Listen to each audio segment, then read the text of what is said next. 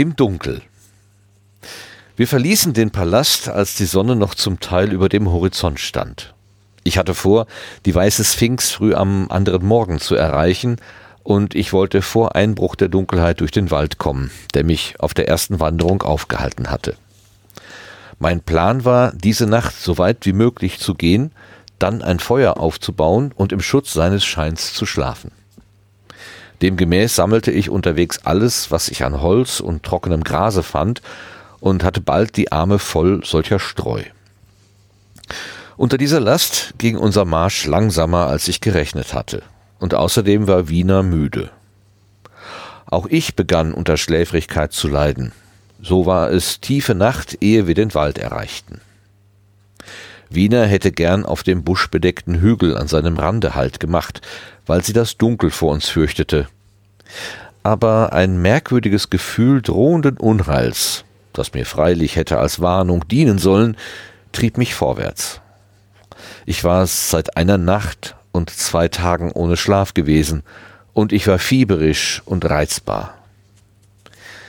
Ich fühlte, wie mich der Schlaf überkam, und mit ihm die Molocken. Während wir doch zögerten, sah ich unter den schwarzen Büschen hinter uns und undeutlich vor ihrer Schwärze drei kauernde Gestalten. Rings um uns stand Strauchwerk und langes Gras, und ich fühlte mich vor ihrem heimtückischen Nahe nicht sicher. Der Wald, berechnete ich, war eher weniger als eine Meile breit. Wenn wir auf den kahlen Hügelhang durchkommen konnten, schien mir, hatten wir einen in jeder Hinsicht sicheren Rastort. Ich meinte, mit meinen Streichhölzern und meinem Kampfer werde ich den Pfad durch den Wald beleuchten können. Aber wenn ich mit meinen Händen Streichhölzer schwingen sollte, so war klar, musste ich mein Feuerholz im Stich lassen. Und so warf ich es ziemlich widerwillig hin. Und dann fiel mir ein, dass ich unsere Feinde verblüffen würde, wenn ich es anzündete. Die wilde Narrheit dieses Vorgehens sollte ich noch entdecken, aber es schien mir als ein scharfsinniger Schachzug, um unsere Flucht zu decken.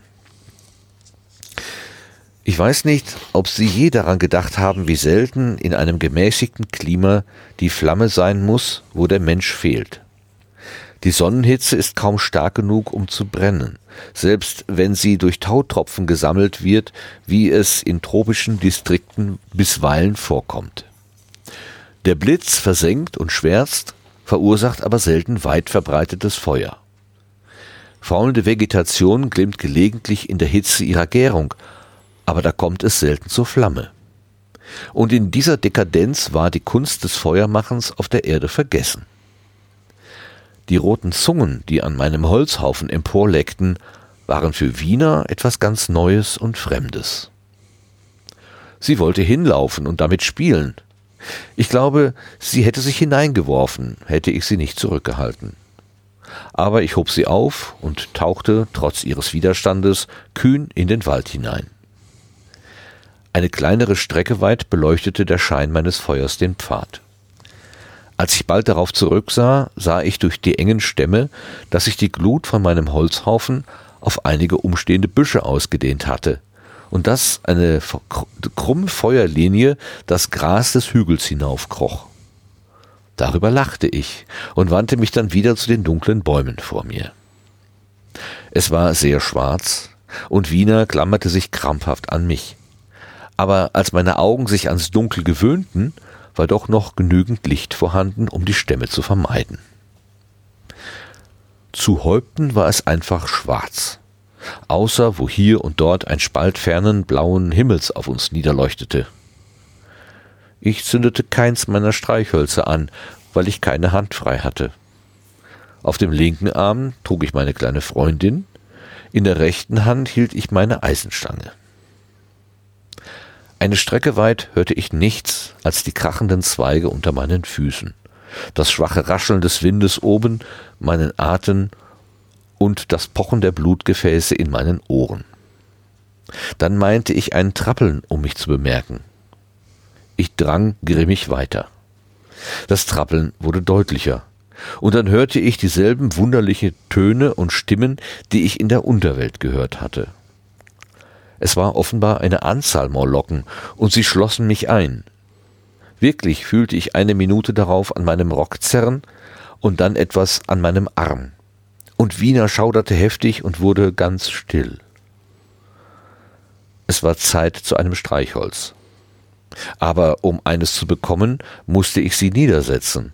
Und als ich meine Tasche griff, fühlte ich im Dunkel um meine Knie einen Kampf, der auf ihrer Seite in vollkommener Stille vor sich ging, vor den Molokken aber unter denselben eigentümlichen girrenden Lauten. Und weiche kleine Hände krochen mir über Rücken und Rock und berührten selbst meinen Hals. Dann strich das Streichholz und zischte auf. Ich hielt es flackernd hin und sah die weißen Rücken der Molokken zwischen den Bäumen auf der Flucht. Ich nahm schnell ein Stück Kampfer aus der Tasche und machte mich bereit, es anzuzünden, sobald das Streichholz verloschen wollte. Dann blickte ich auf Wiener. Sie lag an meine Füße geklammert und ganz regungslos da, das Gesicht auf dem Boden. Mit plötzlichem Schreck bückte ich mich zu ihr. Sie schien kaum zu atmen. Ich zündete den Kampferblock an und warf ihn zu Boden, und als er barst und aufflammte und die Molokken und die Schatten vertrieb, kniete ich nieder und hob sie auf. Der Wald hinter mir schien vom Lärm, voll, voll vom Lärm und Brummen einer großen Herde.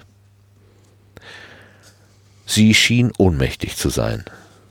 Ich hob sie mir behutsam auf die Schulter und stand auf, um weiterzukommen, und dann ging mir eine furchtbare Wirklichkeit auf. Während ich mit meinen Streichhölzern und mit Wiener manövrierte, hatte ich mich mehrmals gedreht, und jetzt hatte ich nicht die geringste Ahnung, in welche Richtung mein Pfad lag. Soweit ich wusste, konnte ich vielleicht zum grünen Palast zurückkehren. Ich fühlte den kalten Schweiß. Ich musste schleunigst überlegen, was zu tun war. Ich beschloss, wo wir waren, ein Feuer zu bauen und zu lagern. Ich legte die noch reglose Wiener auf ein Moosbett und begann, da mein erstes Stück Kampfer zu erlöschen begann, sehr eilig Zweige und Blätter zu suchen. Hier und dort leuchtete, leuchteten aus dem Dunkel um mich die Augen der Molokken wie Karfunkeln. Der Kampfer, der Kampfer flackerte und verlosch, ich zündete ein Streichholz an und da stürzten zwei weiße Gestalten, die sich Wiener genähert hatten, hastig davon. Eine war vom Licht so geblendet, dass sie direkt auf mich losstürzte. Ich fühlte ihre Knochen unter meinem Faustschlag dröhnen. Sie stieß einen Schreckensschrei aus, taumelte eine Strecke weiter und brach zusammen. Ich zündete ein neues Stück Kampfer an und sammelte für mein Feuer weiter. Dann merkte ich, wie trocken das Laubwerk über mir zum Teil war, denn seit meiner Ankunft auf der Zeitmaschine, etwa einer Woche, war kein Regen mehr gefallen. Anstatt also unter den Bäumen nach gefallenen Zweigen umherzustreifen, begann ich hochzuspringen und die Äste niederzuzerren. Sehr bald hatte ich ein erstickendes, rauchiges Feuer aus grünem Holz und trockenen Zweigen und konnte meinen Kampf ersparen. Dann wandte ich mich dahin, wo neben meiner Eisenkolle Wiener lag. Ich versuchte, was ich konnte, um sie zu beleben, aber sie lag wie tot da. Ich konnte mich nicht einmal überzeugen, ob sie atmete oder nicht. Nun kam der Rauch des Feuers über mich, und er muss mich plötzlich schwer gemacht haben. Obendrein lag der Kampferdunst in der Luft. Mein Feuer konnte eine Stunde lang oder so kein Nachlegen mehr nötig haben. Ich fühlte mich nach meiner Anstrengung sehr müde und setzte mich. Und der Wald war voll von einem schlummerigen Gemurmel, das ich nicht verstand. Mir war, ich nickte ein und öffnete die Augen wieder. Aber alles war dunkel, und die Molokken hatten die Hände auf mir.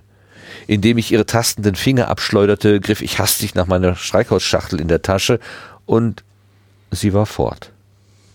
Dann griffen sie wieder nach mir und drangen auf mich ein. Im Nu wusste ich, was geschehen war. Ich hatte geschlafen und mein Feuer war ausgegangen. Nun kam die Bitterkeit des Todes über meine Seele. Der Wald schien vom Geruch brennenden Holzes. Ich wurde am Hals, am Haar, an den Armen gepackt und niedergehalten. Es war unbeschreiblich grauenhaft, im Dunkel all diese weichen Geschöpfe auf mich gehäuft zu fühlen. Ich hatte die Empfindung, als sei ich in einem ungeheuren Spinnennetz. Ich wurde überwältigt und sank zusammen. Ich fühlte kleine Zähne an meinem Nacken nagen, ich wälzte mich herum und dabei stieß meine Hand gegen meinen Eisenhebel. Das gab mir Kraft. Ich arbeitete mich in die Höhe, schüttelte die menschlichen Ratten von mir ab, fasste die Stange kurz und schlug dahin, wo ich etwa ihre Gesichter vermutete. Ich konnte unter meinen Schlägen den saftigen Stoß auf Fleisch und Knochen fühlen, und einen Moment war ich frei. Das seltsame Triumphgefühl, das wohl harten Kampf zu begleiten schien, überkam mich. Ich wusste, dass sowohl ich wie Wiener verloren war, aber ich war entschlossen, die Molokken für ihr Fleisch zahlen zu lassen. Ich stand mit dem Rücken gegen einen Baum und schwang die Eisenkeule um mich. Der ganze Wald war von ihrem Rennen und Schreien lebendig. Eine Minute verging. Ihre Stimmen schienen sich zu größerer Erregung zu steigern, und ihre Bewegungen wurden rascher. Aber keiner kam in meinen Bereich. Ich stand und starrte ins Schwarze. Dann plötzlich kam die Hoffnung, wie wenn die Morlocken Angst hatten. Und dem Eng auf den Fersen kam etwas Seltsames. Das Dunkel schien leuchtend zu werden. Ganz schwach begann ich die Molokken um mich zu sehen. Drei lagen mir zerschmettert, zerschmettert zu Füßen, und dann erkannte ich mit ungläubiger Überraschung, dass die anderen in einem unaufhörlichen Strom, so schien es, von hinter mir und fort durch den Wald vor mir liefen und ihre Rücken waren nicht mehr weiß, sondern rötlich. Als ich noch staunend dastand, sah ich einen kleinen roten Fleck über eine Lücke des Sternenlichts zwischen den Zweigen fliegen und verschwinden. Und da verstand ich den Geruch brennenden Holzes, das schläfrige Murmeln, das jetzt in einem stürmischen Brüllen anwuchs, den roten Schein und die Flucht der Molokken. Ich trat hinter meinem Baum hervor und blickte zurück und sah durch die schwarzen Pfeiler der näheren Bäume die Flammen des brennenden Waldes. Es war mein erstes Feuer, das mir nachkam. Da schaute ich nach Wiener aus, aber sie war fort. Das Zischen und Prasseln hinter mir, der explosive Schall, wenn wieder ein Baum in Flammen ausbrach, das ließ mir ein wenig Zeit zum Überlegen. Meine Eisenkeule noch gefasst, folgte ich den Molokken. Es war ein scharfes Rennen, Einmal schlichen die Flammen während meines Laufs rechts von, von mir so schnell vorwärts, dass ich überholt wurde und nach links abbiegen musste. Aber schließlich tauchte ich auf einer kleinen offenen Fläche auf, und in dem Moment stolperte ein Molocke gegen mich und an mir vorbei und geradewegs ins Feuer. Und jetzt sollte ich das gespenstischste und grauenhafteste Schauspiel erleben, glaube ich, von allem, was ich in der Zukunft gesehen habe. Diese ganze Fläche war von Feuerschein so hell wie der Tag. Im Zentrum befand sich ein kleiner Hügel, den ein versenkter Hagedorn überragte. Dahinter lag wieder ein Arm des brennenden Waldes, aus dem schon gelbe Zungen hervorzügelten und der die Fläche ganz mit einem Feuerzaun umschloss. Auf dem Hügelhang waren einige dreißig oder vierzig Morlocken, die vom Licht und der Hitze geblendet waren und in ihrer Verwirrung hierhin und dorthin gegeneinander stolperten. Zuerst war mir ihre Blindheit nicht klar, und ich schlug in wahnsinniger Angst mit meiner Eisenkeule wütend auf sie ein, als sie mir nahe kam, und tötete und verkrüppelte noch mehrere. Als ich die Gesten von einem sah, der unter dem Hagedorn gegen den roten Himmel tastete, und als ich ihr Stöhnen hörte, war ich von ihrer absoluten Hilflosigkeit und ihrem Elend im Licht überzeugt, und ich schlug nicht mehr nach ihnen. Doch ab und zu kam einer gerade auf mich los, und das entfesselte ein bebendes Grauen, so dass ich ihm schnell auswich. Einmal starben die Flammen ein wenig nieder, und ich fürchtete schon, die ekelhaften Geschöpfe würden alsbald wieder sehen können. Ich dachte sogar daran, selber den Kampf zu beginnen und einige von ihnen zu töten, ehe das geschehen würde. Aber das Feuer brach wieder hell aus und hielt meine Hand zurück, und ich hielt meine Hand zurück. Ich ging unter ihnen auf dem Hügel umher, indem ich ihnen auswich und suchte nach einer Spur von Wiener. Aber Wiener war fort. Schließlich setzte ich mich auf den Gipfel des Hügels und beobachtete diese unheimliche, unglaubliche Gesellschaft von blinden Wesen, die sich hin und her tasteten und sich fremdartige Geräusche machten, wenn der Feuerglanz sie traf. Die wirbelnde Rauchsäule strömte über den Himmel, und durch die seltenen Risse dieses roten Baldachins schienen mir schienen fern, als gehörten sie zu einem anderen Weltall, die kleinen Sterne. Zwei oder drei Morlocken stolperten über mich und ich vertrieb sie mit Faustschlägen, wobei ich zitterte. Den größten Teil der Nacht war ich überzeugt, dass es ein Alp war. Ich biss mich und schrie in den leidenschaftlichen Wunsch, in dem leidenschaftlichen Wunsch zu erwachen. Ich schlug den Boden mit den Händen und stand auf und setzte mich wieder. Ich wanderte hin und her und setzte mich wieder. Dann rieb ich mir die Augen und rief Gott an. Er solle mich erwachsen lassen, erwachen lassen. Dreimal sah ich, wie Molokken in einer Art Krampf den Kopf senken und in die Flammen stürzten. Aber schließlich stieg über dem sinkenden Rot des Feuers, über den strömenden Massen schwarzen Rauches, den bleichenden und verkohlenden Baumstümpfen und den geringer werdenden Zahlen dieser undeutlichen Geschöpfe das weiße Licht des Tages herauf. Ich suchte noch einmal nach Spuren von Wiener, aber ich fand nichts. Es war klar, sie hatten ihren armen kleinen Leichnam im Walde gelassen. Ich kann nicht schildern, wie es mich erleichterte, dass ich dem furchtbaren Schicksal entgangen war, dem man sie bestimmt hatte. Wenn ich daran dachte, so trieb es mir fast unter dem hilflosen Gesiddel um mich ein Blutbad anzurichten. Aber ich bezwang mich. Der Hügel war, wie gesagt, eine Art Insel im Wald. Von seinem Gipfel aus konnte ich jetzt durch den Rauchdunst den grünen Porzellanpalast erkennen. Und danach konnte ich meine Richtung zur weißen Sphinx bestimmen. Und so ließ ich die Reste dieser verdammten Seelen hier und dorthin rennen und stöhnen, als der Tag heller wurde, band mir ein wenig Gras um die Füße und hinkte über rauchende Asche an den schwarzen Stämmen vorbei, die innerlich noch vom Feuer glimmten auf das Versteck der Zeitmaschine los. Ich ging langsam, denn ich war fast erschöpft und lahm, und ich empfand den intensivsten Schmerz über den furchtbaren Tod der kleinen Wiener. Es schien ein überwältigendes Unheil.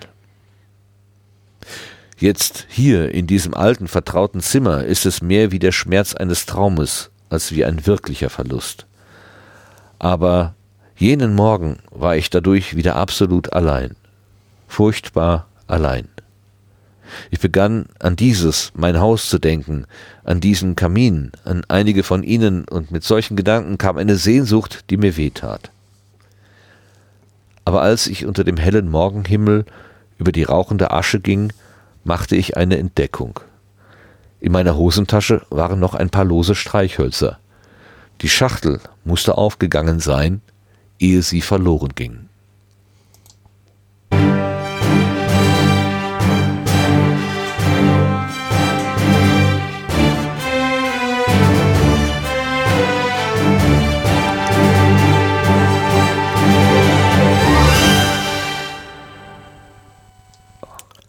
Hallo Leute. Ihr hört Gemalum Folge 83, die zwölfte Episode der vierten Staffel. Und heute hat der Martin für uns vorgelesen. Hallo lieber Martin und vielen Dank dafür. Hallo Gerrit, hallo äh, Hörende, hallo Hör Hörerschaft. Ähm, ja, ich habe vorgelesen, atemlos, mich durch das, ja. durch die Nacht und die, durch die Feuersbrunst irgendwie gekämpft. Boah, oh, schlimm. Aber Wiener war fort. Ja. Schrecklich. Ja, oh je, oh je, oh je, oh je. Was für eine traurige, äh, was für ein trauriger Abschnitt. Eine Kapitel. Ein ja. Kapitel. Ja. Jetzt, jetzt beim, beim Vorlesen hat es mich doch ein bisschen geschüttelt. Also in der Vorbereitung beim Durchlesen fand ich das eher so, naja, okay, da wird halt gekämpft und so, war so ein bisschen distanziert, aber jetzt so äh, dieses Gefühl, so angenagt zu werden von so kleinen Wesen, wie er das da beschreibt. Das ist mir gerade so nah. Wow, echt fies. Echt fies. Sie ne, knabbert dich eine ja. an und versucht äh, zu schmecken, wie es dir geht. Aber ich wollte erstmal Hallo ja, Gerrit sagen. Und ich habe noch gar nicht ja. begrüßt. Oh Gott, oh Gott, oh Gott. Ah, geht ja, alles gut. durcheinander hier. ja, ist überwältigend. Ähm, ja. Ja, auch, auch dieses, dieses, diese, diese Ma Mengen einfach so, dieses, ne, dass er Ähm, er kann sich zwar dann da in dem Moment noch mal einmal befreien, aber es sind einfach so viele, dass er äh, irgendwann keine Chance mehr hätte. Ja. Genau. Die, die, du wirst einfach von der, von der Menge der kleinen, ich meine, das sind ja relativ, äh, offenbar relativ kleine Geschöpfe, ähm, aber wenn es halt einfach ganz, ganz viele sind, dann, dann hat auch der Große keine Chance mehr. Ja. Uah. Uah. für den Spiel. Ja, das geht auch jetzt alles durcheinander irgendwie. Ne? Also er hat da diese absurde Idee mit dem, mit dem Feuer, aber dann hat er äh, Feuerholz auf dem Arm und dann merkt er ja beides, es geht ja nicht drei Sachen. Ich kann ja nicht die Wiener tragen, mein, mein Eisenprügel da und dann noch das, das Feuerholz, das geht und ja alles nicht Streichholz und das Feuerholz. Ja. Genau. Ja, aber also das ist ja wieder so diese, was wir schon häufiger hatten, diese schlechte Vorbereitung. Also warum, warum äh, äh, bleibt er nicht draußen vorm Wald bei dem Feuer? Äh, Ja, warum, warum hat er, hat er so lange nicht geschlafen? Also ich meine, das Ach ja, ich, ja. Weil, er- weil er wahrscheinlich schon immer dachte, ich bin jetzt quasi noch einen Schritt vom Ende. Und dann mache ich den einen Schritt noch, bevor ich mich zurückziehe und ausruhe. Ja, das kann ich sogar ein Stück weit verstehen, wenn man immer denkt, ja, ist ja nicht mehr lange. Ist nur noch eben bis zum Porzellanpalast und dann sind wir ja schon weg. Und dann merken, ah, das ist ja doch irgendwie viel, viel mehr lang, also der Weg ist viel, viel länger, als man äh, Ja. sich im, im, im, im ähm, na, wie man sich schön geredet hat. Ja, äh, Ja. diese, diese in, in dieser positiven Form, also man macht, also ich, ich kenne das von mir, wenn ich irgendwas plane und dann denke ich, ach ja, ich brauche dafür eine Stunde. Ja, und nach zwei Stunden merke ich, oh, bin ja gerade mal kurz vor der Hälfte de- dessen, was ich machen wollte oder irgendwie so, ähm, weil diese, ach, diese optimistische Das ist Planung. doch ganz normal. Ja. Du sprichst mit einem Softwareentwickler, dem wird gesagt, dass sie, wenn sie irgendeine Schätzung abgeben, alles gleich mal mit einem 2 multiplizieren sollen. Und ich sage dir, das reicht nicht. Genau, also eine optimistische Planung, genau. Und dann, äh, ne, also dann zu sagen, ja komm, jetzt noch einmal hier, einmal hier ums Eck, dann sind wir ja da und dann stellt sich heraus, ach nee, es gibt noch mal fünf weitere Ecken. Äh, Das, das kann, kann ich mir schon vorstellen, dass das dann zu Schlaflosigkeit führt. Ähm, Und auch ein bisschen Ja. Kopflosigkeit. Ich meine, er ist ja, in, er ist ja in einer sehr, sehr besondere Situation. Ähm, Ja, das ist natürlich richtig. äh, rationales und kühles Vorgehen bei der Flucht vor, vor diesem, wie nennt er die menschliche Ratten oder so, die ihn dann ab, annagen wollen, das ist ja schon, uah, wah, wah, wah, wah. also das hat er noch nie erlebt und ja, die, deine Frage ist natürlich berechtigt, aber ich glaube, es, es liegt einfach daran, dass, der, dass die, dass die äh, Situation so sehr ungewöhnlich ist.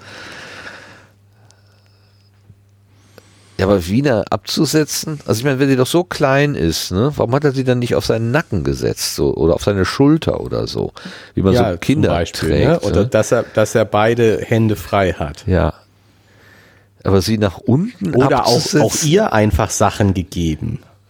ja, Ne? Also genau. er kann sie ja tragen und sie trägt das Feuerholz oder mindestens ein Teil davon. Oder was wir schon in dem, in dem äh, Museum gesagt haben, äh, such dir ein Tragegefäß. Mhm.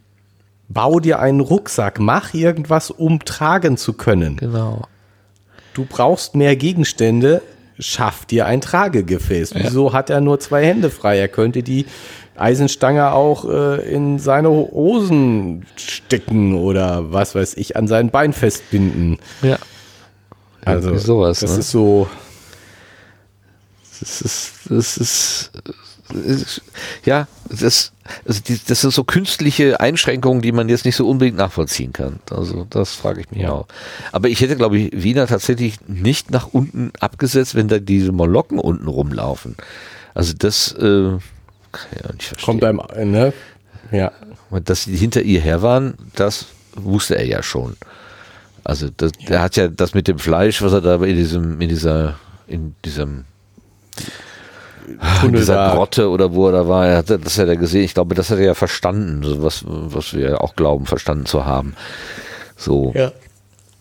Und dass die da hinter ihr her waren.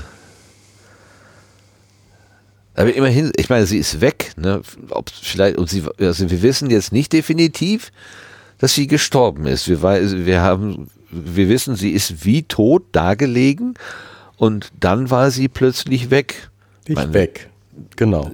Ja gut, was heißt wie tot? Sie hat noch geatmet. Ja, dass, dass sie, dass sie jetzt wach geworden ist und auf eigene Faust losgerannt ist, ist extrem unwahrscheinlich, aber auch nicht ganz auszuschließen. Ja. Und er meint ja, sie ist dann einfach ihrer Schwäche erlegen und ist eben nicht lebendig aufgegessen worden. Das wäre ja das Furchtbarste, was er sich halt vorstellen kann.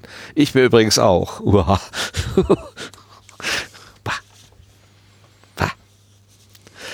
Ja, dann zündet er den ganzen Wald an, ohne es zu wollen. Ja gut, das hat er ja vorher schon gemacht. Also der, der, der Wald ist ja durch das Feuer von außen. Ja, also es kam ihm ja hinterher, wie er so schön sagt. Ne? Das äh, Feuer ist mir hinterhergekommen. Ähm, war ja. aber doch eine Überraschung. Also ich glaube nicht, dass er mit dem, mit der Menge an Feuer gerechnet hatte.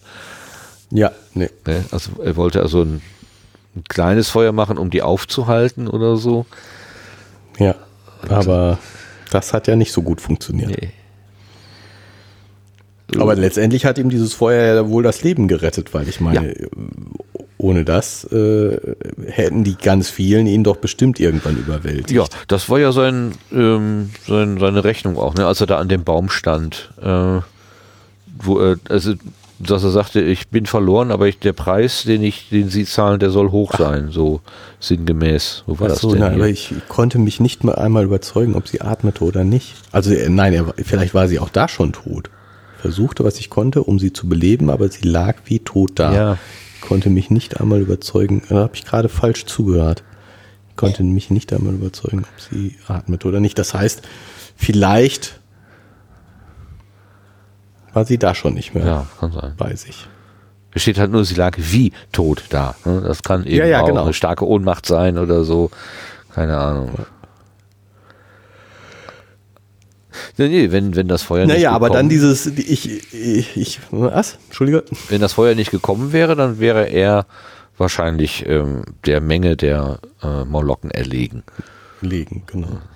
Aber die, also diese Stelle mir war, ich nickte ein und öffnete die, die Augen wieder. Aber ja. alles war dunkel.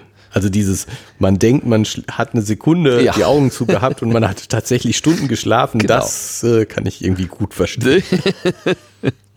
Geht mir beim Fernseher immer so. Äh, ich war doch nur eine Sekunde weg. Warum ist der Krimi jetzt schon zu Ende? Keine Ahnung. Warum sind wir jetzt im Sport äh, oder so, wo auch immer? Keine Ahnung. Der ganze Wald war von ihrem Rennen und Schreien lebendig. Eine Minute verging, ihre Stimmen schienen sich zu größter Erregung zu steigern und ihre Bewegungen wurden rascher. Oh.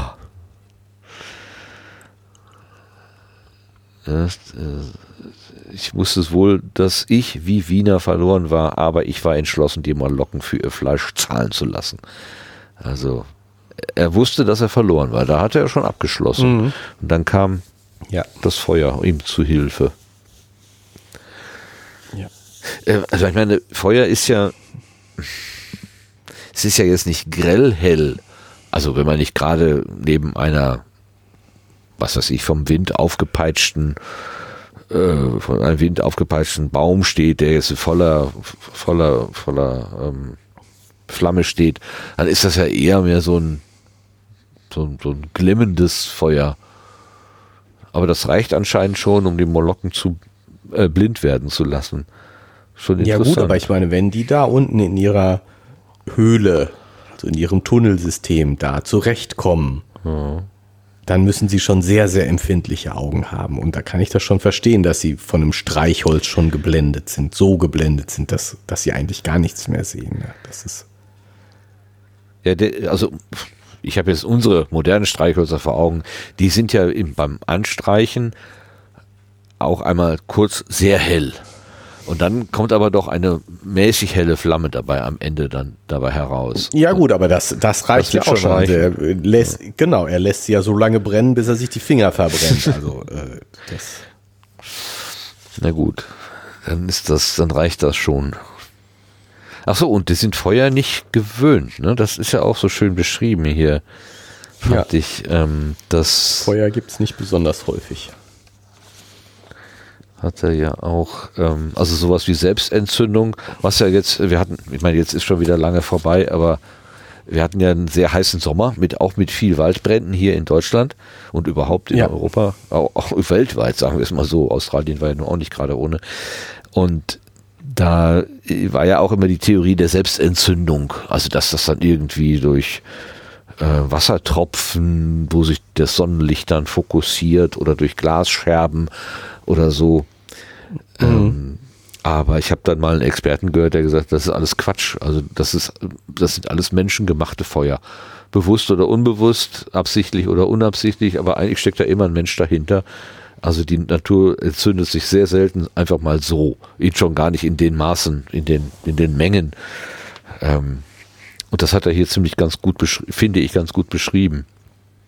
Ja, aber andererseits, also ähm, in Kanada ähm,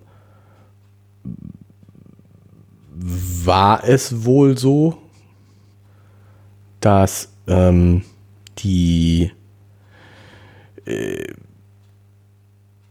was weiß ich, seit 200 Jahren oder so, äh, nee, so lange kannst du nicht sein, keine Ahnung, also seit es, seit es da äh, ernsthaft Forstwirtschaft gibt, oder Forstwirtschaft nicht, aber äh, der Wald bewirtschaftet wird, also weil da wird ja dann Ahornsirup gewonnen und äh, die Bäume auch gefällt.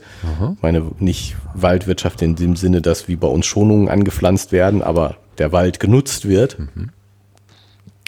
Und seit man da dann äh, entsprechende Feuer, also auch um die äh, Siedlung zu schützen, Feuertürme äh, gebaut hat, also äh, die, die Waldbrände überwacht und ähm, frühzeitig Waldbrände löscht, dass sich da die, die Struktur des Waldes dadurch geändert hat, weil plötzlich die äh, nicht so feuerrobusten Hölzer ähm, viel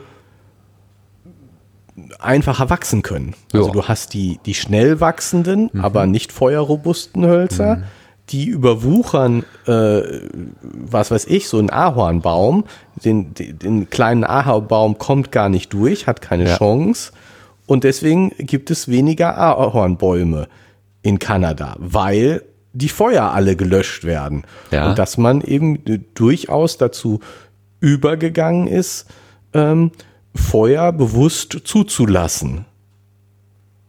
Ja, Und da- dass also der, der Wald, so wie er ist, äh, seit Jahrhunderten so ist, wie er ist, weil es immer wieder Waldbrände gibt.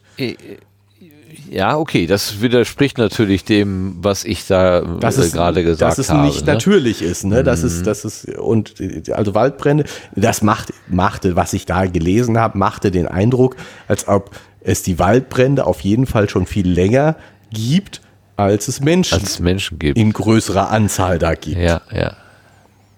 Aber wo, wodurch denn ausgelöst? Also Blitzeinschlag, okay, verstehe ich sofort. Ja, genau. Aber dann ist es ja in der Regel so nass, dass sich ein Feuer gar nicht fortsetzen, fortpflanzen kann. Nicht unbedingt. Und ich meine, wenn, äh, wenn du einen trockenen Sommer hast, dann äh, so schnell wird das nicht feucht. So eine oberflächliche Feuchtigkeit nützt da nicht so viel. Ist nicht so viel. Ne? Ja, muss ja, muss ja dann so sein. Also wo soll es sonst herkommen? Also, ne, dass sich jetzt ein Moor durch, wo, wo Gase entstehen, dann einfach so spontan entzündet, glaube ich auch eher wie in Kanada nicht so, nicht so verbreitet. Eher der Blitzeinschlag, der dann zu Feuer führt. Gibt ja auch Trockengewitter. Und das mit den, mit den Tropfen, äh, mit den Tautropfen und so, das hatte ich auch schon mal gehört. Das, Ja. Ja, der Experte, der hatte sich da so ein bisschen, ähm, vielleicht ist das auch nicht, nicht, also die Wahrscheinlichkeit, dass sowas passiert, ist vielleicht nicht bei null, aber ähm, dass da Aber viel geringer. dass da in Brandenburg in, in 14 Tagen Abständen irgendwo ähm, Flächen anfangen zu brennen oder so, da, das ist wahrscheinlich nicht damit zu erklären. Da ist die aus dem Fenster geschnipste Zigarettenkippe vermutlich eher eine, eine Erklärung oder ein Grillplatz. Ja, und du brauchst ja eben für all diese Sachen brauchst du bestimmte Witterungsverhältnisse. Ja. Also für Blitzschlag brauchst du Blitze, äh, klar. Äh, ja. Kann man feststellen, ob sowas gegeben hat. Ziemlich einfach und eindeutig. Ja. Für äh, äh, diese Tau-Theorie brauchst du äh, entsprechenden Tau. Ne? Brauchst du diese Wassertropfen. Es muss morgens kalt genug Ja. Gewesen sein. War es in diesem Sommer nicht. Und es war viel zu trocken. Da wird sich kein Tau gebildet haben. Fällt aus. Bleibt noch die, Ver, äh, die, die diese Verfaulungstheorie. Äh, Ja, auch äh, an ganz wenigen Stellen und vielleicht und bestimmt nicht, wenn es ganz, ganz, ganz trocken ist, weil ich meine, dann verfault auch irgendwann nichts Äh, mehr. Genau. Dann kommt ja kein Gas zustande. Also insofern äh, würde ich da auch sagen, ähm, man kann dann solche Ursachen, natürliche Ursachen schon einigermaßen ausschließen. Ja, ja, schon in der Menge. Aber äh, man also, es ist ja auch wirklich, so, so, da war doch auch in, in Branden, war das Brandenburg, wo dieses äh, Munitionslager da gebrannt hat bei Berlin? Nee, nee, im Grunewald war das, im Grunewald.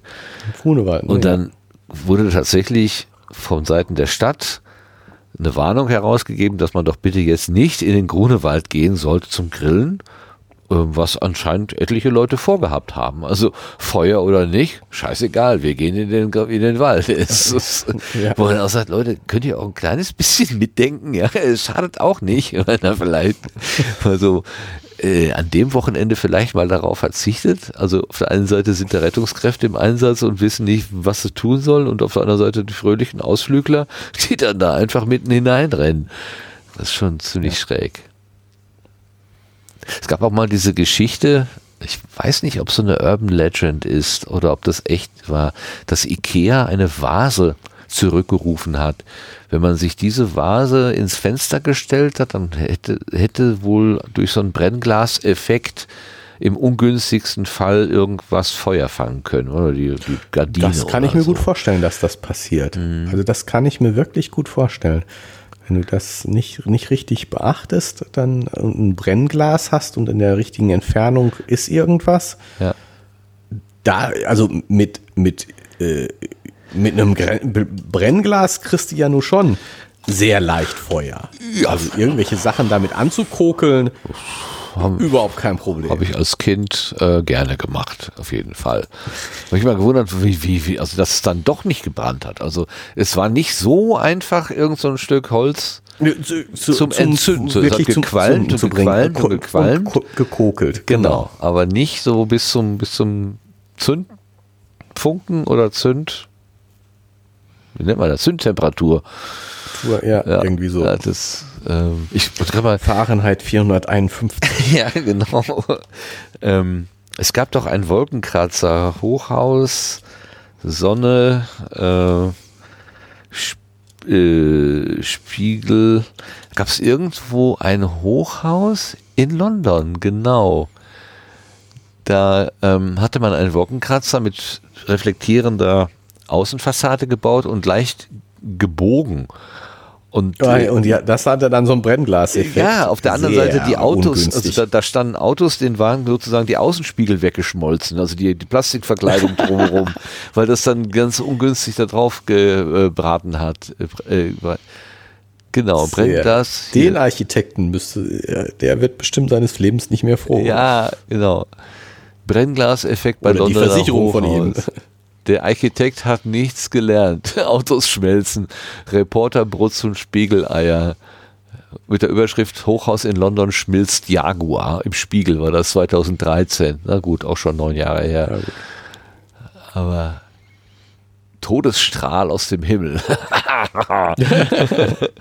der Wolkenkratzer an der 20 Fernchurch, 20 Fernchurch Street, auch bekannt als Walkie Talkie, reflektiert das Sonnenlicht.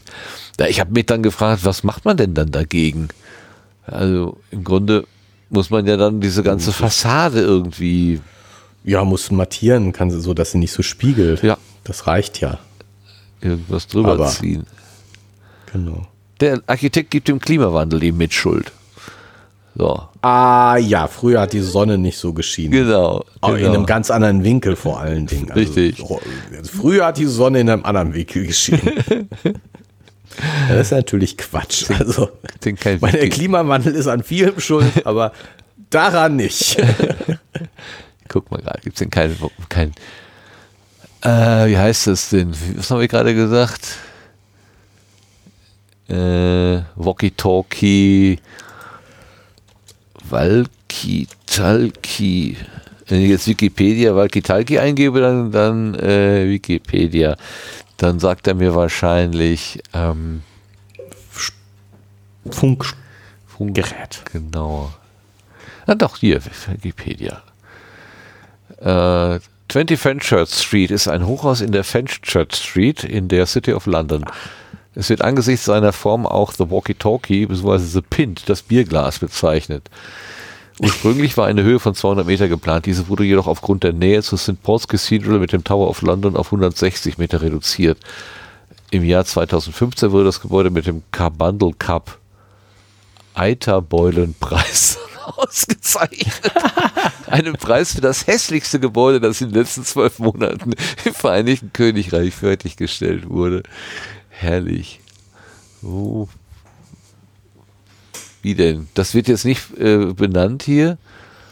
Die Krümmung der Glasfassade hatte während der Bauzeit zur Folge, dass reflektierende Sonneneinstrahlung an bestimmten Stellen in der Umgebung so stark gebündelt auftrat, dass zum Beispiel Kunststoff an geparkten Autos beschädigt wurde. Daher wurden mehrere Parkplätze gesperrt. Auf der Südseite wurden Lamellen angebracht, die Sonnenlichtreflexionen verhindern. Ein ähnliches Problem trifft beim ebenfalls von Raphael Vinoli entworfenen Hotel Vdara Vdara in Las Vegas auf. Okay, der hat schon mal sowas Nein. gebaut. Der ist ja sehr geschickt, sehr geschickt. Also das ist wirklich, wie kann man denn daraus nichts lernen? Ja. Sollte man meinen, ne? Also okay, das ist also 20 Fench Fenchurch Fenchurch. The Walkie-Talkie Tower. Aber der ist wirklich hässlich. Ja, ne? Wow. Boah. Sehe jetzt Very british. oh je. Hast du denn schon geübt, dass du nicht mehr singst God Save the Queen, sondern God Save the King? Nee, habe ich noch nicht. Aber habe ich auch vorher nicht so häufig Nee, gesehen. genau. Ist mir dann auch aufgefallen. Ich dachte auch, oh, hoffentlich kriegt man, kommt man da nicht durcheinander. Und dann fiel mir so ein, ich sing das ja gar nicht. naja, manchmal braucht es ein bisschen länger. Naja. Ja gut, okay. Also es gibt also sogar Häuser, die Feuer ins, also zumindest Sachen zum Schmelzen bringen können. Ich weiß, das ging damals durch die, da konnte man Fernsehen anmachen, weil man wollte. Irgendwann kam das wieder, dass irgendeiner da mit Hitze und Spiegelei und dem ganzen Gedöns da. Ist schon witzig. Naja, gut. Das ist das. Ja, was fällt uns noch ein zu der Geschichte?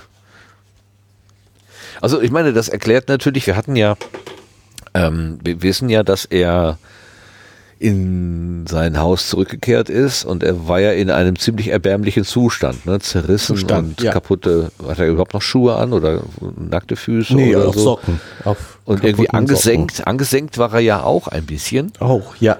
Ähm, Genau, und jetzt kriegen wir äh, natürlich eine gute jetzt. Erklärung dafür, warum das alles so sein ge gewesen sein mag. Ja. Ja. Also wenn er das alles überstanden hat, dann klar, dann hat er irgendwo hier eine Macke und da eine Macke. Ach, es war doch irgendwas, da haben wir schon mal drüber nachgedacht. Das wurde erwähnt und wir haben uns gefragt, warum das erwähnt wurde an seinem Zustand. Aber ich weiß nicht mehr, was das war. Jetzt müssten wir zurückblättern. Aber weit. Ich weiß nicht, ob ich das jetzt so aus dem Stand. Ich habe ja nur diese. Ja, schauen wir doch mal. Kannst du dich erinnern, dass wir irgendwie gesagt haben, er hatte doch die und die Macke oder Schramme oder war das, war das sowas? Irgendwas war.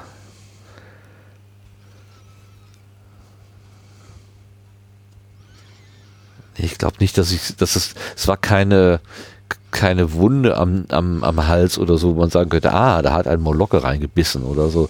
Nee, das, das war er das sah nicht. furchtbar aus. Sein Rock war staubig und schmutzig und die Ärmel herunter grün beschmiert. Sein Haar war wirr und wie mir schien grauer. Entweder von Staub und Schmutz oder weil seine Farbe wirklich geblichen war. Sein Gesicht war gespenstisch bleich. Sein Kinn zeigte eine braune Wunde, einen halb geteilten Schnitt. Ach, Sein Ausdruck war verstört und eingefallen wie von intensivem Leiden. Ein Moment zögerte er in der Tür, als sei er vom Licht geblendet, dann kam er ins Zimmer. Er hinkte genau, wie ich es beim fußwunden Landstreicher gesehen hatte.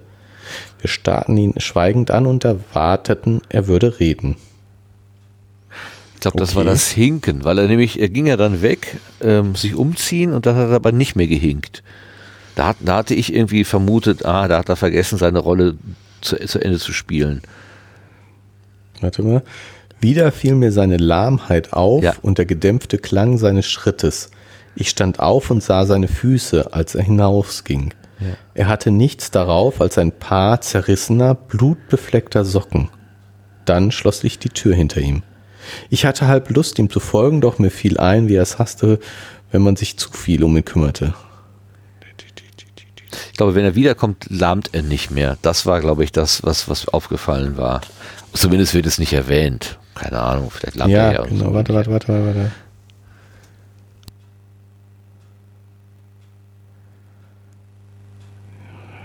Habe ich doch jetzt gleich.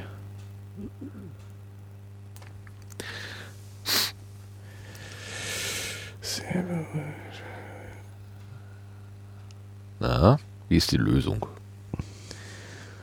Er trug gewö den gewöhnlichen Abendanzug und außer seinem eingefallenen Blick blieb von der Veränderung, die mich erschreckt hatte, nichts mehr.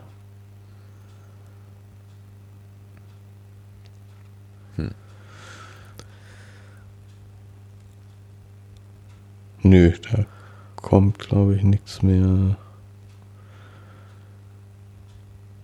Ich weiß, ich habe nur noch in Erinnerung, dass, dass wir über irgendeinen so, so, so ein, müssen wir alles nochmal anhören, was so einen Continuity-Fehler. gesprochen.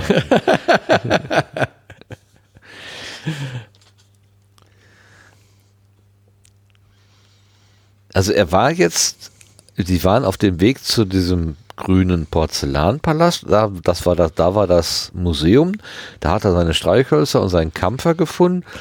Und dann von da aus wollten sie ja direkt zur Sphinx, haben sich dann aber im Dunkeln, also da wurden sie von der Dunkelheit überrascht, dann haben sie sich auch noch verlaufen und jetzt wird es wieder hell, jetzt kann er sich wieder orientieren.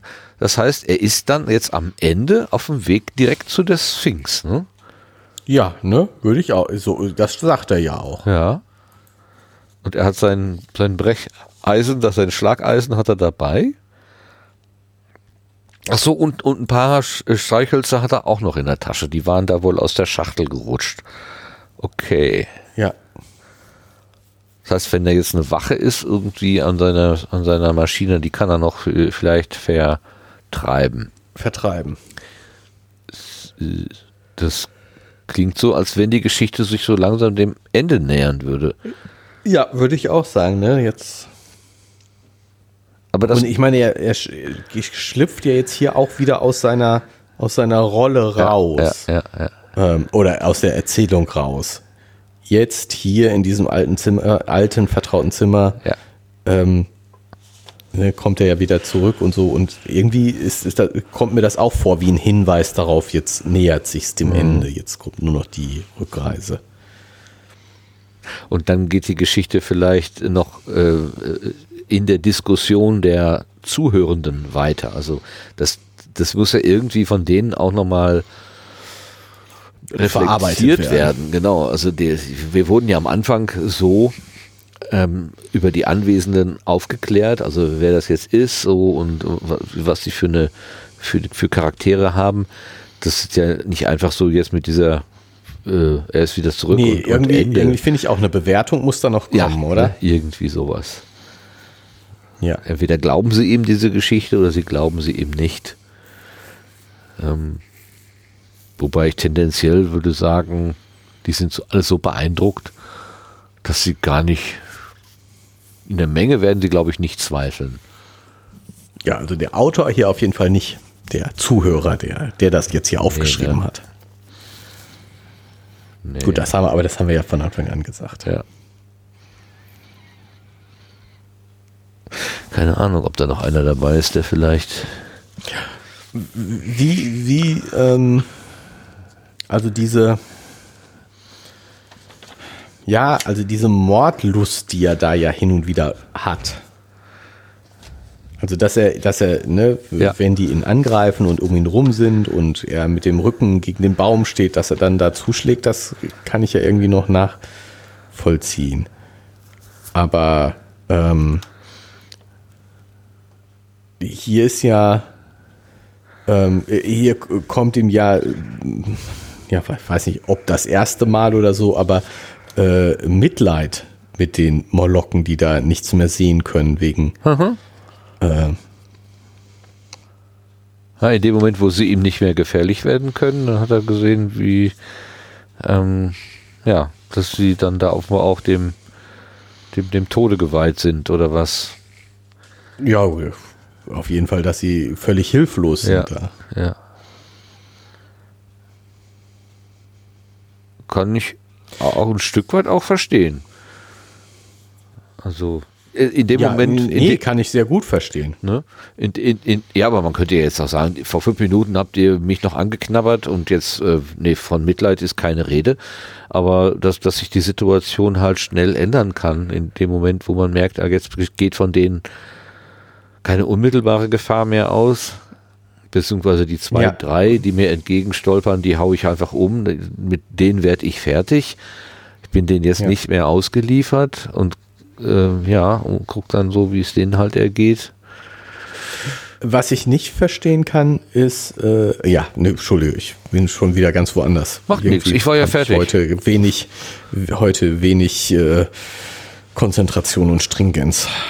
Ist- Ähm, ist ja völlig die- neu dieses, bei uns. Dieses, Stimmt. Du verwirrst mich.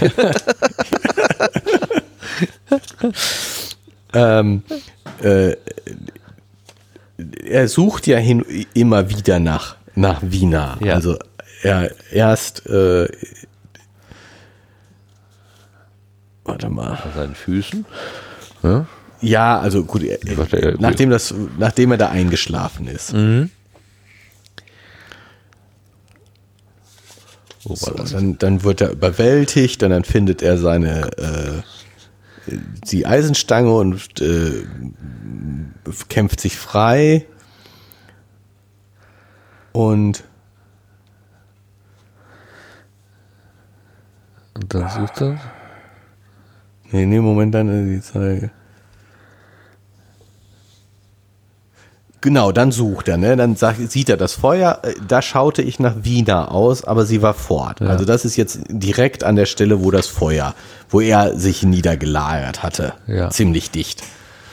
Und dann ergreift er jetzt die Frucht, äh, die Flucht. Äh, es war ein scharfes Rennen. Einmal schlichen die Flammen während meines Laufs rechts von mir so schnell vorwärts, dass ich überholt wurde und links abbiegen musste. Aber schließlich tauchte ich auf einer kleinen offenen Fläche auf. Also das hört sich für mich an, als ob er schon eine Strecke gerannt ist. Aha. So, und jetzt sagt er, ähm, bop, bop, bop. also erstmal hat der Wiener da in der Nähe, also äh, nicht, wie, wie viel hat er sich umgeguckt? Wenig. Ja. Da schaute ich nach Wiener aus, aber sie war fort. Ja, ich meine, viel, äh, er kann sie jetzt nicht besonders gut gesucht haben da in der Gegend. Weil dafür hat er einfach keine Zeit gehabt. Ja. Und dann, Hier ist noch, ich ging unter ihnen, ähm, also ab und zu kam, äh, ich dachte sogar daran, selber den Kampf zu beginnen und einige von ihnen zu töten, ehe das geschehen würde. Aber das Feuer brach wieder hell aus und hielt meine Hand zurück. Ich ging unter ihnen auf dem Hügel umher, indem ich ihnen auswich und suchte nach einer Spur von Wiener. Aber Wiener war fort. Also Ja. Ja, aber wie, wie, er geht doch jetzt nicht die ganze Strecke wieder zurück mitten ins Feuer rein, um nach Wiener zu suchen. Wo sucht er nach ihr? Da, wo er gerade ist. er guckt halt. Vielleicht ist er gerade zufällig hier. Ja, das kommt einem ein bisschen komisch vor, oder? Und jetzt Ja. kommt ja später nochmal. Also, aber schließlich stieg über dem sinkenden Rot des Feuers, über dem strömenden Massen schwarzen Rauches, den bleichen, verkohlenen Baumschiffen und den geringer werdenden Zahlen dieser undeutlichen Geschöpfe aus weißen, das weiße Licht des Tages herauf. Ich suchte noch einmal nach Spuren von Wiener, aber ich fand nichts. Ja, wo hat er gesucht? Ist er jetzt den Weg wieder zurückgegangen erst? Nee, das glaube ich nicht. Es war klar, sie hatten ihren armen kleinen Leichnam im Walde gelassen. Äh, warum? Wer sagt das? Also das kommt mir echt so. Es war klar, sie hatten ihren armen kleinen Leichnam im Walde gelassen. Ich kann nicht schildern, wie es mich erleichterte, dass sie dem furchtbaren Schicksal entgangen war, dem man sie bestimmt hatte. Woher weiß er das? Vielleicht hat er unter den Morlocken nach, sagen wir mal, Teilen von Wiener gesucht, weil sie sie so als Snack mitgenommen haben und zwischendurch angeknabbert. Und er hat unter den vorhandenen Morlocken nach Teilen, nach Spuren von Wiener gesucht. Und als er die nicht gefunden Okay. hat, hat er daraus geschlossen, okay, die haben die nicht mitgenommen, sondern die haben sie da liegen lassen. Und dann, ne? Okay, ja, das, das, das, ja, und das heißt, sie ist dann quasi mit verbrannt. Ja. Sie war eh tot und sie ist dann mit verbrannt. Und das erleichtert ihn, dass sie verbrannt ist und nicht aufgegessen wurde. Ja, das würde ich jetzt daraus lesen, genau. Ja, okay. Dann macht es auch Sinn, dass er eben unter den Molokken nach ihr sucht und da, wo er gerade nach auf Molokken Spuren trifft. nach ihnen. Ja, Ja, genau, okay. Ja, ja, okay, das, das, und er sucht eben nicht nach Wiener, sondern ich suche nach Spuren von Wiener. Genau. Was ein bisschen was anderes ist, ja. genau. Ach, Ach nee.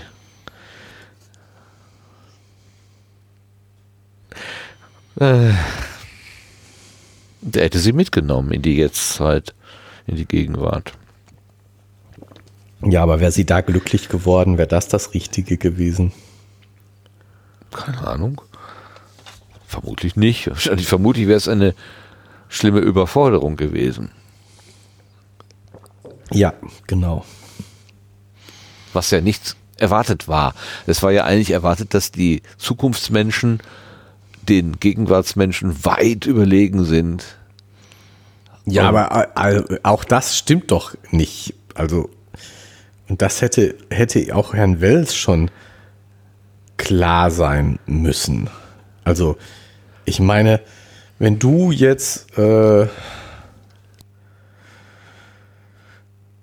sagen wir mal, ja, oh, also wir können gleich mal über 100 Jahre, 200 Jahre äh, reden, aber reden wir mal über 500 Jahre, von- von 800.000 Jahre ganz zu, re zu schweigen, aber 500 Jahre zurückversetzt. Welche praktischen Fähigkeiten kannst du ausweisen, aufweisen, die in der, in der Welt vor 500 Jahren nützlich gewesen wären? Gute Dass du Frage. dein Handy bedienen kannst, hilft dir nicht besonders viel weiter. das stimmt, genau. Ja, gut, was, also, ja, es gibt ja, deswegen gibt es ja diese sogenannte experimentelle Archäologie, weil man äh, tatsächlich herauskriegen will, wie manche Dinge von den Menschen überhaupt gemacht worden sind. Es gibt ja immer noch. Ja, genau. Und, äh, und Bauten, natürlich wo man keine Ahnung nicht, hat, wie, da, wie die die Sachen zusammengesteckt haben, in, also unglaubliche Gewichte bewegt haben oder so. Das weiß man einfach nicht. Ja, klar. Und was man früher so wusste, ne? also diese, diese Beeren kann man essen und jene sind giftig, was vielleicht so selbstverständlich war. Ich würde ähm, Ja, äh, gut, also ich meine, dass du eine ganze Menge Dinge nicht weißt, die die Leute damals wussten. Okay, kann man lernen. Ne? Das, das ist, glaube ich, gar, das ist, ist gar nicht so sehr mein Punkt. Mein Punkt ist, welches von dem ungeheuren Wissen, was ich habe, du hast, was wir jetzt einfach so haben und auch mehr haben als die Leute. Also, dass das Licht von der Sonne bis zur Erde acht Minuten braucht, weiß ich. Ja. Wissen die Leute nicht vor, vor 500 Jahren. Aber es nützt nichts. Ja, Hilft dir nicht, wenn du dem Säbelzahntiger gegenüberstehst, ne? Ja, oder, oder auch ist, naja, ach, ja, ne, gar nicht, auch im Alltäglichen. Es hilft sozusagen im Alltäglichen nicht. Welches Wissen hast du, was wirklich auch nur ansatzweise praktisch verwendbar ist? Was weiß ich? Du weißt, du hast eine Idee davon, wie man Bier brauen kann. Ach, Hefe und. Aber du weißt es auch nicht wirklich. Du kannst es Ja. nicht. ich konnte, also, ne? Das ist so. ja. Also, ich hatte du mal irgendwie ein Rezept im. Kopf, aber jetzt ist es wieder weg. Ja, ja, klar. Ja, du weißt es dann doch nicht gut genug, um es wirklich machen zu können. Genau, genau. Und welches Wissen äh, ha haben wir, dass das wirklich so, wo du wirklich so sagst, hier, damit bin ich für die Leute, Leute vor 500 Jahren oder irgendeine andere Zahl Ja, ne, ja, ja. nützlich und kann wirklich was machen, um ja mindestens sie zu beeindrucken. Ja, gute Frage.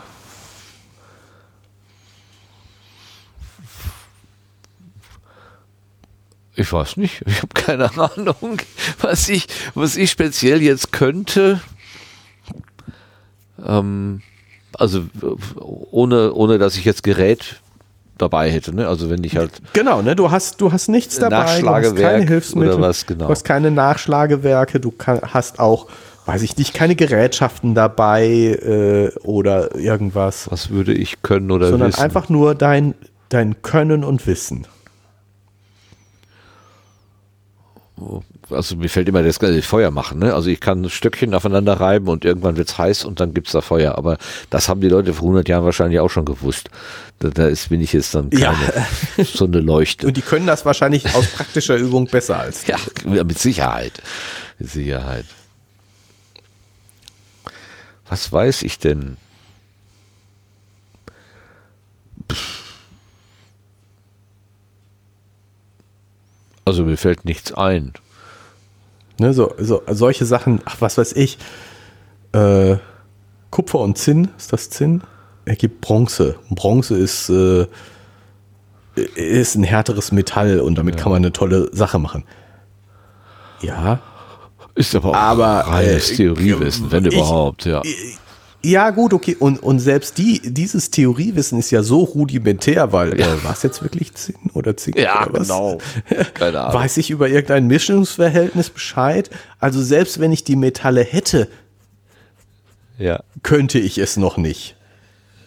Ne, sozusagen diese Theorie ist auch schon wieder so rudimentär, Ja, ja, ja. dass sie mir nicht wirklich was hilft. Oder was weiß ich, ich weiß, dass ich mit Eisen und Kohlenstoff Stahl mache. Ja, super, äh, aber wie? Keine Ahnung.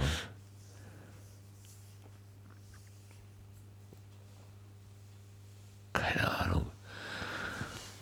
Was habe ich denn letztens? Ich habe letztens mal so, es gibt doch, ähm, ich glaube, vom Südwestrundfunk, aber auch von anderen dritten Programmen, der letzte seiner Art. Da werden dann immer Leute irgendwie porträtiert, die irgendwelche Handwerkskünste beherrschen, die heute aus der Mode gekommen sind. Und da waren, glaube ich, auch welche, die haben Kalksteine gebrannt. Also die haben da irgendwie ähm, äh, ja, Kalk äh, in Form gebracht und dann, nee, gar nicht wahr. Die haben, Quatsch, die haben Steine, Kalksteine gesammelt, also so natürlich Steine, die Kalk enthalten oder die vor, das, die Vorstufe zum Kalk ähm, enthalten, ähm, die dann natürlich vorkamen. Das war so eine Art Steinbruch oder irgendwie sowas. Also die haben das dann alles in so einen, in so einen Erdofen gestopft, der wurde dann ange, angezündet. Dann ist äh, aus, diesen, aus diesen Steinen irgendein Stoff entwichen und übrig blieb dann Kalk. Zement. Ähm, ja, Zement.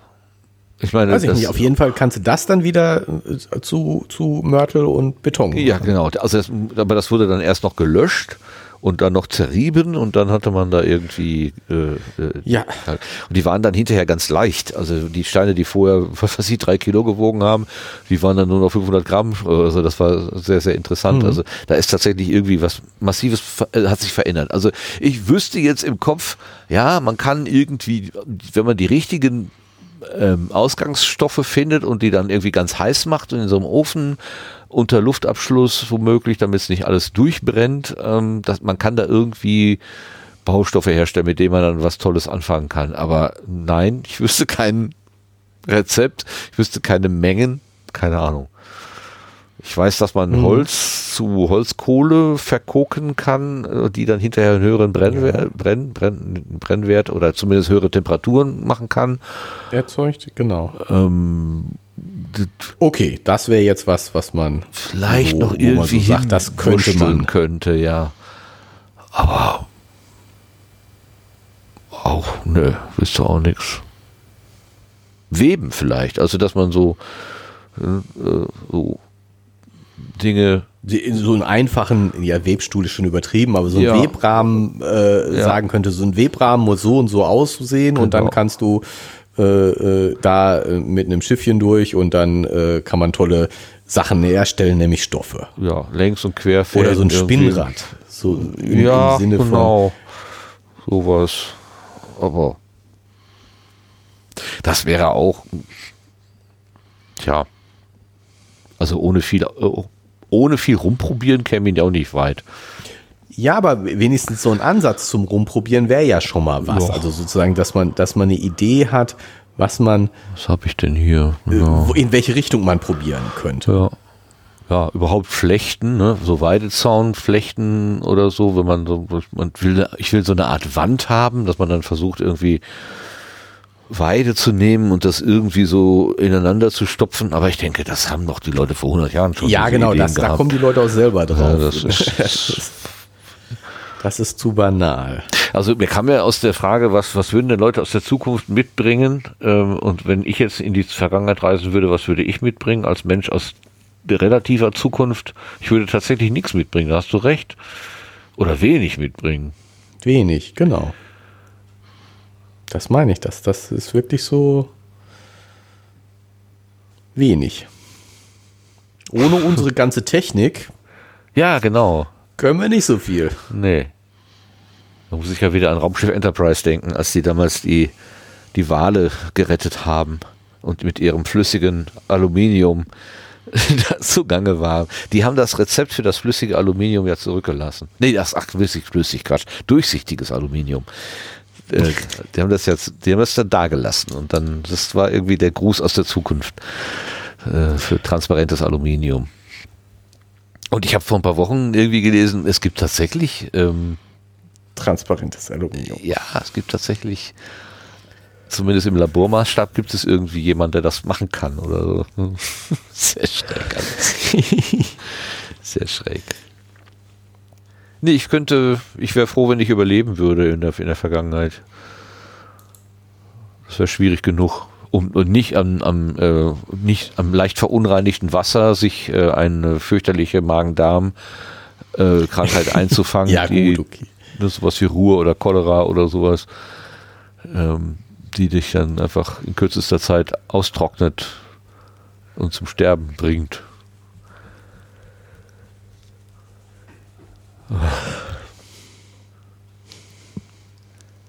was, was, was wird man mitbringen? Keine Ahnung. Ich habe nur also Ideen im Kopf, aber wie du schon sagst, ohne die, die entsprechende Technik. Ja, gut, mit Ideen, also wie, also das mit dem, mit dem Kalk, wenn du jetzt sagst, so, ja, ich hab, ich könnte mir vorstellen, da ein paar Sachen auszuprobieren und Ja. äh, dann wird das vielleicht sogar was bringen. Also fängt ja schon an, du musst diese Steine erkennen können. Ja, genau, Ne? man wissen, welche. Ne? So. Richtig. Welche, genau. Und ähm, wenn, wenn man sagt, ja, auf einem Weg könnte man sich das schon vorstellen. Aber wenn ich das jetzt so, also ich kann mir das mit dem, mit dem Kalk nicht wirklich vorstellen, aber ne, vielleicht müsste ich mir da so ein Video angucken und dann könnte ich es mir vielleicht vorstellen. Genau. Aber ich, ich beziehe das jetzt mal hier auf Stahl, ne, weil das ist ja schon so, wenn du aus Eisen Stahl machen kannst, das wäre ja schon ja, ja. eine echte Sache. Aber das ist ja theoretisch sozusagen, ja, weiß ich nicht, Kohlenstoff muss da rein, alles klar. Und äh, ich, aber wie, wie, wie genau und äh, wie funktioniert so ein, so ein Ofen, so ein Rennofen, Hochofen, was weiß ich? Ja. Ähm, ja, also nee, das ist so weit weg. Das ist ja so Museumswissen, genau. Man hat das mal gesehen, dass das irgendjemand gemacht hat. Genau, man hat das mal gesehen und, und ähm, sozusagen so ein bisschen in der Theorie weiß ich auch was, aber von der praktischen Anwendung bin ich so weit weg, dass ich sage, der, der, das könnte ich auch nicht durch Ausprobieren irgendwie rausfinden. Ja, also ja. Wir könnten doch nicht mal so ein Pferd führen. Also wenn man jetzt sagt, hier, gut, es gibt keinen Trecker, wir, wir, wir, wir, äh, wir nehmen ein Pferd, was den Flug zieht oder ein Ochse oder so und hier hast du die Zügel, mach mal. ja, das ist ja nicht so schwierig. Nimmst sie in der Hand und wirst das Pferd. Also das ja, wenn das, wenn das Pferd so mitmacht, ist gut, aber was machst du, wenn das Pferd dann gesagt hat, ach, da habe ich aber einen unerfahrenen äh, äh, Bauern am, am, am Zügel, dem, dem zeige ich jetzt erstmal, wo es lang geht hier. Dann, weiß nicht. Ich hätte da, glaube ich, Manschetten vor, vor dem Tier. Gut. Gut, da hätte ich jetzt einfach praktisch, ich habe schon ein paar Mal Pferde geführt. Ah, also okay. Guck, guck mal, da hast du ja, da hast du einen Vorsprung. Aber das können die Leute damals auch. Also ich glaube, die konnten dann auch besser reiten als ich und was möglicherweise. Verstehe. Nee, ohne Maschinen. Keine Ahnung. Die, die viel Theorie, die man so im Kopf hat, oder die, was weiß ich, man, wie du schon sagtest, ne? Also ich weiß, wie schnell das Licht sich bewegt oder von der Sonne bis, zum, bis zur Erde. Ja, das nützt dir im Alltag ja wenig. Also. Ja, eben, genau, ne? Das ist so. zum Überleben ist es jetzt erstmal nicht so wichtig. Was nützt mir das, dass ich weiß, dass die Gravitationserdbeschleunigung 9,81 Meter pro Sekunde Quadrat ist? Hm. Also für die Forschung ist das schon interessant, um, um Sachen auch auszurechnen oder so, ist das schon nicht uninteressant. Vielleicht auch für praktisch-technische Anwendungen, aber jetzt, um jetzt im Mittelalter zu überleben, hm. ist recht unwichtig.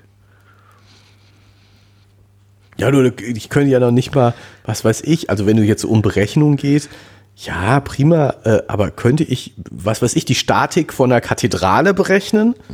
Nein. Ne, ich habe äh, von Mathematik bestimmt viel mehr Ahnung yeah. als jeder, der ja. damals gelebt hat. Aber eine praktische Berechnung kann ich deswegen noch lange nicht machen. Nee. Ich habe letztens noch eine Doku gesehen über den Kölner Dom und die Bauweise da. Und äh, ist, bis heute ist noch nicht geklärt, wie sie es überhaupt geschafft haben, ähm, die Wände so gerade zu bekommen, beziehungsweise dann aus den Wänden 90 Grad Winkel, also äh, quasi im, im rechten Winkel so ein, so, eine, so ein Boden oder was da reinzuziehen.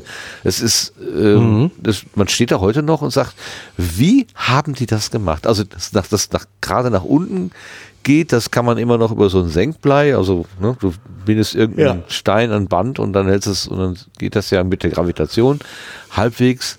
Aber selbst das ist schon bei der hohen Höhe so, dass Schwierig. man, dass man sagt, also, wie haben die das bloß gemacht? Ist nicht ganz klar. Oder diese, äh, diese ganzen Bögen, also diese ganzen, also es wurde in der Doku gesagt, ähm, man musste schon auch auf Millimeter arbeiten können, denn so ein Schlussstein, der oben in der Kuppel sitzt, der ist ja im Grunde der Garant dafür, dass die Kuppel überhaupt hält. Hält.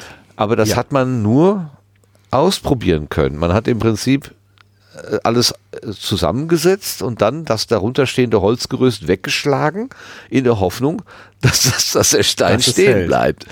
Und man wusste so ungefähr irgendwie, was weiß ich, eine Innenstrebe muss dreimal dicker sein als eine Außenstrebe. Das waren irgendwie so, so, so Faustformeln. Das hatte man mhm. irgendwie von Baumeistern aus Frankreich oder so mal gehört. Aber warum das so ist, das wusste man nicht. und äh, der, der Meister, der da den, den, Baum, den Dom zu Köln gebaut hat, der hat ähm, das, was die Franzosen da wohl gemacht haben, dann nochmal irgendwie um eine Idee erweitert, indem die Streben noch dünner und filigraner und noch mit Fenstern dazwischen, wo man eigentlich sagen würde, warum hat er gehofft oder geglaubt, dass das hält? Ich meine, es tut es ja, aber. Ja. Ähm, ja, also in, in, war jetzt in, in Bad Münstereifel, da gibt es, oh, wie hieß denn jetzt diese Kirche noch? Sozusagen die zweite Kirche am Ort. Ähm, ich weiß nicht, ob zeitlich die ältere, äh, kann gut sein. Es gibt die Kirche und es gibt dann noch so eine zweite. ja. Und ähm, äh, da hat man den Eindruck, die, die Wände unten, ähm, da waren die, ja, wir machen sie mal lieber ein bisschen dicker. Das ist so der vorsichtige Bau. Ja, ja. Sie wussten nicht so genau, was sie taten, deswegen sind die Wände sehr dick und unten noch mal dicker als oben. Und schief sind sie auch noch. Also nicht jede Kirche ist dann so wie der Kölner Dom. Ja, ich meine, der ist auch später gebaut worden, als das sind romanische, also insofern.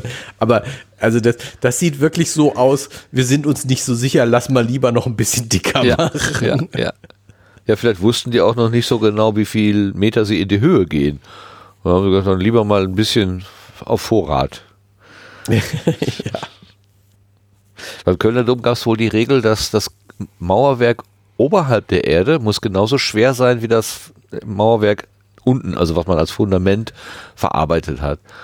Und im Fundament waren dann sogar, haben, haben sie noch zwei verschiedene Gesteinssorten verwendet. Einmal einen sehr, sehr steifen, ich glaube, äh, Granit oder so, und dann dazwischen einen mhm. weichen Stein. Tuff, Puff, ich habe es vergessen. Aber das macht im Prinzip sowas wie ähm, eine Erdbebensicherung. Also selbst starke Erschütterungen können, kann von diesem Fundament irgendwie abgefangen werden. Aufgefangen werden. Weil, ja. weil es eben beide Eigenschaften miteinander ver verbindet. Äh, Stärke und trotzdem Beweglichkeit irgendwie so. Und äh, da sagt man sich auch, woher, woher hatte er denn diese Eingebung da? der Meister. Hm. Ja, völlig irre. Ist ja eigentlich schon toll, ne? wenn, wenn Leute dann plötzlich mit Ideen kommen, die vorher einfach gar nicht da gewesen sind. Ähm, oder sich aus zwei, drei Quellen informieren und dann eine vierte neue Idee daraus basteln. Und wenn das ja. dann funktioniert, ich meine, wer weiß, wie viele Bauten entstanden sind, von denen man heute nichts mehr sieht, weil sie alle, alle zusammengebrochen sind. Ähm, oder ja. Ja, wie. oder auch, weiß, weiß ich nicht, wo, wo das dann erst im dritten, vierten Versuch ja. funktioniert hat. Also wenn du so sagst, man, man macht diesen Bogen und dann haut man das Holz da drunter weg und ja, äh, dann ist es zusammengebrochen. Ja. Also müssen wir jetzt was anders das machen. Und die heute, die, die stehen, sind natürlich die, die stehen geblieben genau, sind, weil sind äh, sie stehen geblieben die sind. sind ja. Genau. Ja, die sagten auch, so wie der, wie wir den Kölner Dom kennen, so steht er erst seit etwa 150 Jahren. Vorher hat er über ja. 200 Jahre lang, war eigentlich der, ähm, der nicht mehr benutzte Kran, der, der, da oben drauf stand, irgendwie auf so einem Stummel. Das war eigentlich das Wahrzeichen von Köln. dieser, ja. dieser gammelige Kran. So, aha, okay. Ja, der hatte, ist ja ganz lange in, in Bau gewesen. Ja, also, ja. Weiß ich nicht. 600 Jahre. Länger im Bau gewesen, als er, äh, als er jetzt schon fertig da ist. Mhm. Das ist völlig irre. Und, und in Bau gewesen heißt, naja, sie haben dann nicht wirklich weitergebaut, sondern er war halt noch nicht einfach nicht fertig. Ja. Und die Triebfeder, so zumindest laut dieser Dokumentation, war, ähm, dass man den Pilgern einen einen Ort bieten wollte. Man hat gemerkt, oh, Pilger kommen in die Stadt, ähm, die bringen Geld.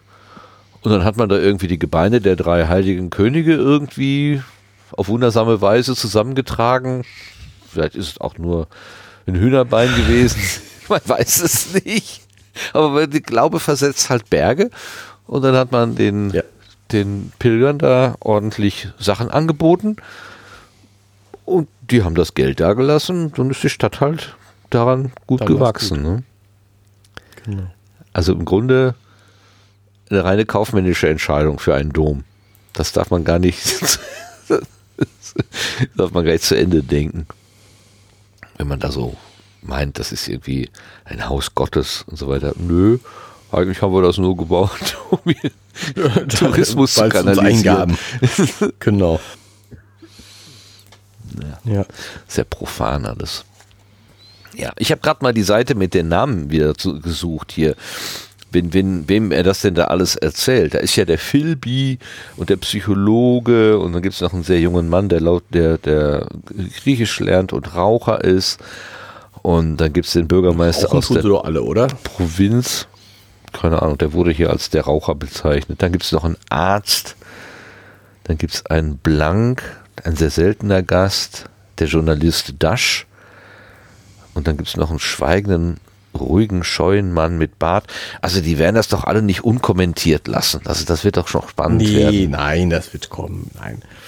Aber das äh, kommt erst im übernächsten Kapitel, behaupte ich jetzt mal. Im nächsten Kapitel wird er auf seine Zeitmaschine steigen und zurückfahren. Also er muss natürlich erstmal da in die Sphinx rein und die Zeitmaschine finden. Und das wird also nochmal ein ganzes Kapitel sein. Und dann im übernächsten Kapitel kommt dann die Diskussion. Vermutlich. Du hattest vorhin vorgeschrieben, äh, vorgelesen, als du seinen, seinen Zustand beschrieben hast, dass er irgendwie so grün bekleckert war oder so. Das sind die, sind die Grasreste. Er hat sich doch jetzt Gras An die Füße gemacht. die- Er hat sich Gras an die Füße gemacht. Meinst du das? Ja. Ach so. Aber du meinst, das Grüne war am Rock, ne? Ja, ich dachte, das wäre am Rock gewesen. Ja, du hast recht. Da, da hätte ich jetzt noch keine Erklärung dafür, wo das herkommt. Vielleicht gibt es da noch irgendwas mit, mit Farbe. Und die Ärmel herunter grün beschmiert. Nee, das haben wir noch nicht, ne? Nee. Nicht, dass ich wüsste. Nee, grün ist er noch nicht. Und, und äh, der Porzellanpalast Und war von außen Schnitt. grün. Oh. Genau, das, Zin, das Kind zeigt eine braune Wunde, ein halb geteilter Schnitt. Molockenbiss. Vielleicht. Oder? Was ist ein halb geteilten Schnitt?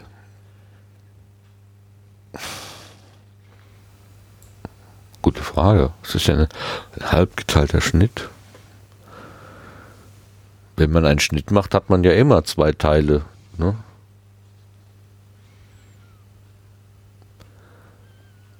Aber halb geteilten Schnitt. Kind, sein Kind zeigt eine braune Wunde, einen halb geteilten Schnitt. Vielleicht nicht ganz tief Also halb geheilten Schnitt würde ich verstehen, aber halb geteilten Schnitt. Ja, vielleicht nur die oberste Hautschicht und nicht die, die das darunter liegende. Das ist mehr so ein oberflächlicher, so ein, so ein, mehr so ein dicker Ratscher. oberflächlicher Schnitt. Ja, ja, Vielleicht. okay. Keine tiefe Fleischwunde. Ah, Ich ich rate hier rum, keine Ahnung. Ja, nee, ich weiß ja auch nicht besser.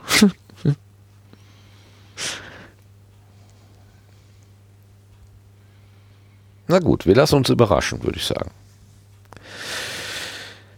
Jetzt haben wir, müssen uns Ja. tatsächlich von Wiener verabschieden. Also ich glaube nicht, dass sie nochmal auftaucht. Das würde mich jetzt schon sehr das wundern. ich auch nicht. Also, Das war's. wenn auch eine ganz, ganz geringe Wahrscheinlichkeit äh, bleibt, weil man einfach nicht weiß, wo sie verblieben ist, aber Wen dass, dass sie in den glaube, Feuer das umgekommen ist, ist schon die Ja. wahrscheinlichste aller Möglichkeiten. Tja, Ja, sonst von ihr wollen wir es dann mit diesem, genau, wollen wir es dann auch mit diesem traurigen, wir verabschieden von Wiener für heute uns auch verabschieden. Ja, genau. Machen wir, nehmen wir Abschied von uns und von Wiener Und von unseren Zuhörern. und von den unseren Und von der Zuhörern. Geschichte für Genau. heute, der traurigen. Im Dunkeln.